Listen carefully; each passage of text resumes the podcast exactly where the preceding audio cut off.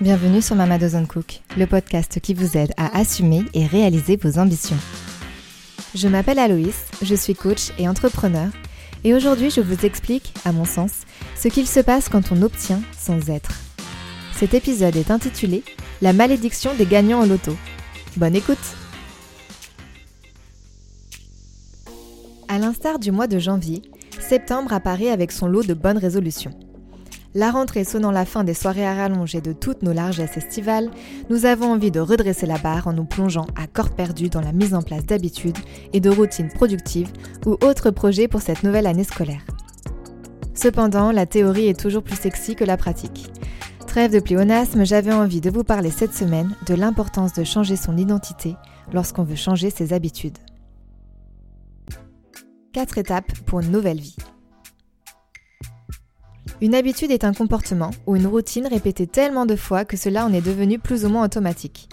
Certaines nous sont largement bénéfiques, du type brossage de dents, et d'autres sont plus discutables, comme la cigarette accompagnant le café ou le scrolling frénétique des réseaux sociaux au réveil.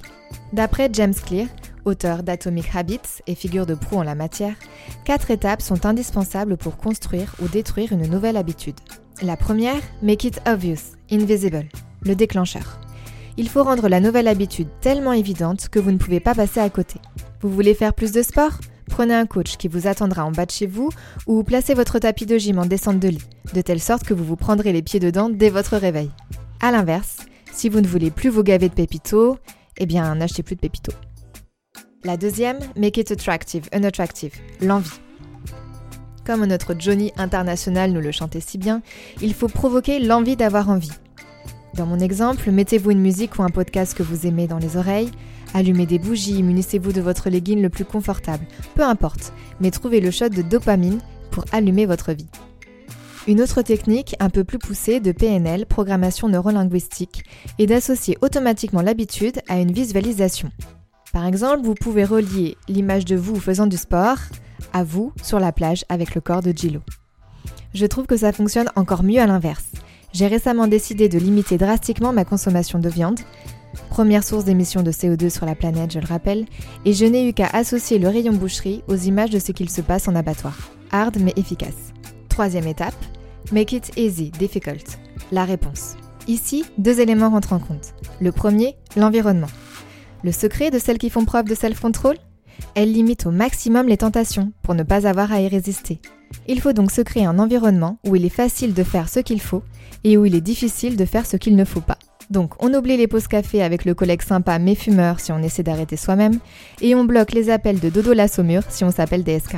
Le must étant d'embarquer son entourage dans son projet et de se trouver un partenaire de responsabilité à qui on doit rendre des comptes.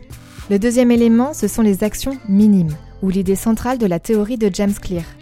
Le meilleur moyen de rendre les actions plus réalisables et donc plus faciles est de les rendre petites, atomiques. On pense que les grands succès s'obtiennent avec des prises de décision à la Daenerys Targaryen. Mais nul besoin de massacrer des villes entières pour atteindre ces objectifs. Celles qui réussissent n'ont pas enchaîné les gros coups, mais ont appliqué de manière constante et consciencieuse des actions simples, ayant peu d'impact de manière marginale, mais puissantes si réalisées de manière régulière.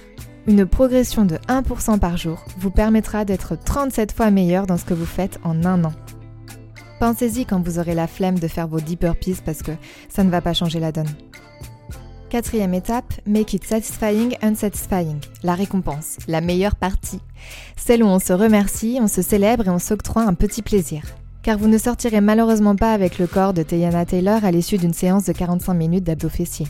Et c'est là que se loge la principale friction dans l'adoption d'une nouvelle habitude. Il n'y a généralement pas de gain immédiat. C'est pourquoi il est important de se créer une gratification instantanée. Mon petit déjeuner est toujours plus copieux après une séance de sport car l'idée de manger salé le matin me motive particulièrement. Le fait de suivre ses progrès, notamment de manière visuelle avec les fameuses cases cochées, est aussi particulièrement satisfaisant. A l'inverse, vous pouvez décider de faire un don à une association ou à un parti politique que vous détestez si vous ne respectez pas vos engagements envers vous-même. Être avant de faire, avant d'avoir. Tout ce dont je viens de vous parler, c'est très bien, mais en réalité inutile sans appliquer le secret qui tient en trois verbes à disposer dans le bon sens. Être, puis faire, puis avoir. Ce paradigme fonctionne pour les habitudes, mais appliqué à nos projets et nos entreprises, je trouve qu'il prend vraiment toute sa puissance. Que ce soit un statut, un titre, des fesses bombées ou une entreprise florissante, on aimerait posséder immédiatement l'objet de notre désir. Alors que si nous ne l'avons pas encore, c'est que nous ne sommes pas prêtes ni à l'obtenir, ni à le conserver dans la durée. Admettons que votre ambition se porte sur votre carrière corporate. Si vous êtes propulsé du jour au lendemain à la tête d'une multinationale alors que vous n'avez jamais managé un stagiaire, vous risquez de vous retrouver submergé. C'est pour ça qu'il y a tant de dépression chez les gagnants des loteries et que près d'un tiers d'entre eux se déclarent en faillite personnelle dans les quelques années qui suivent.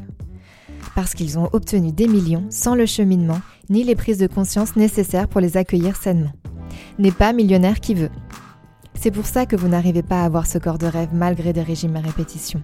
C'est pour ça que vous n'arrivez pas à lancer ou tenir vos projets dans la durée. C'est pour ça que vous annulez votre participation quelques semaines avant votre semi-marathon par manque de préparation. Le secret tient une phrase. Il faut être avant d'avoir. La plupart du temps, on pense à avoir pour faire, pour être. C'est en réalité l'inverse. Car la question n'est pas comment faire pour obtenir ce que je veux, mais qui dois-je être pour obtenir ce que je désire? Pour réussir à faire quelque chose que vous n'êtes encore jamais parvenu à réaliser, il faut travailler votre identité.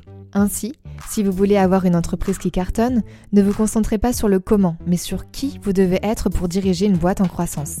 Certains parlent de future self, d'autres de higher self. J'avais moi-même parlé de la future moi dans l'épisode numéro 7, il me semble, comment j'ai pris une mauvaise décision. Mais vous comprenez l'idée, vous en mieux demain.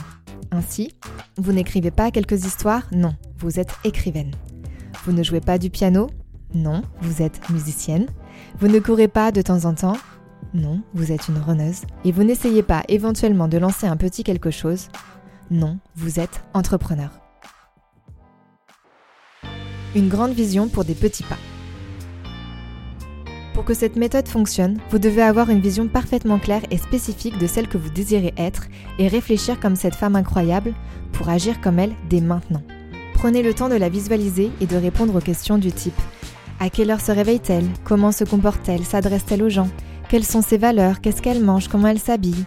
Comment elle s'organise? À quoi pense-t-elle?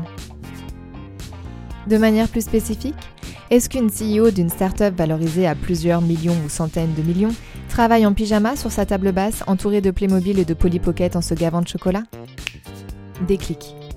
Soudainement, tout n'est que lumière et votre esprit devient clair comme du cristal.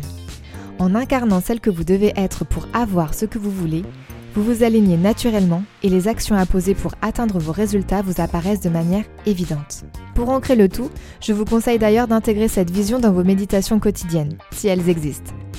Les plus spirituels diront que c'est un souhait formulé à l'univers ou à un être supérieur, les plus pragmatiques que notre cerveau ne fait pas la différence entre l'imaginaire et le réel. Cela peut sembler subtil au premier abord, mais je pense que c'est la leçon la plus importante que j'ai apprise ces derniers mois. Comme toujours, c'est simple, mais pas facile, car cela signifie que vous devez vous mettre à jour plus régulièrement qu'iOS en changeant toutes les histoires que vous vous racontez sur la vie et sur vous-même. Mais contrairement à ce que la croyance générale pourrait laisser penser, notre identité n'est pas figée dans le marbre.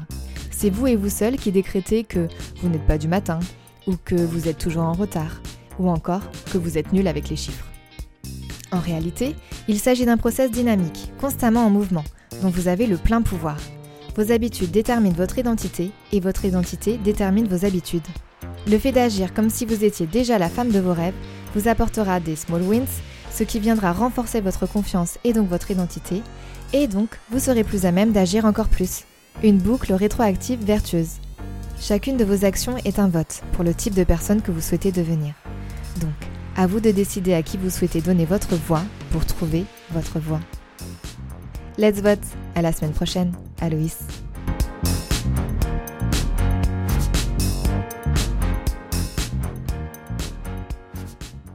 C'est tout pour cet épisode. N'hésitez pas à venir discuter sur Instagram ou sur LinkedIn, je serai ravie d'échanger avec vous. Vous pouvez aussi vous inscrire à ma newsletter pour recevoir chaque mardi en avant-première le sujet des épisodes et tous mes contenus. Enfin, et surtout, si vous aimez ce que vous écoutez, abonnez-vous au podcast et laissez-moi 5 étoiles et des mots doux en commentaire. Ça m'aiderait énormément. Merci.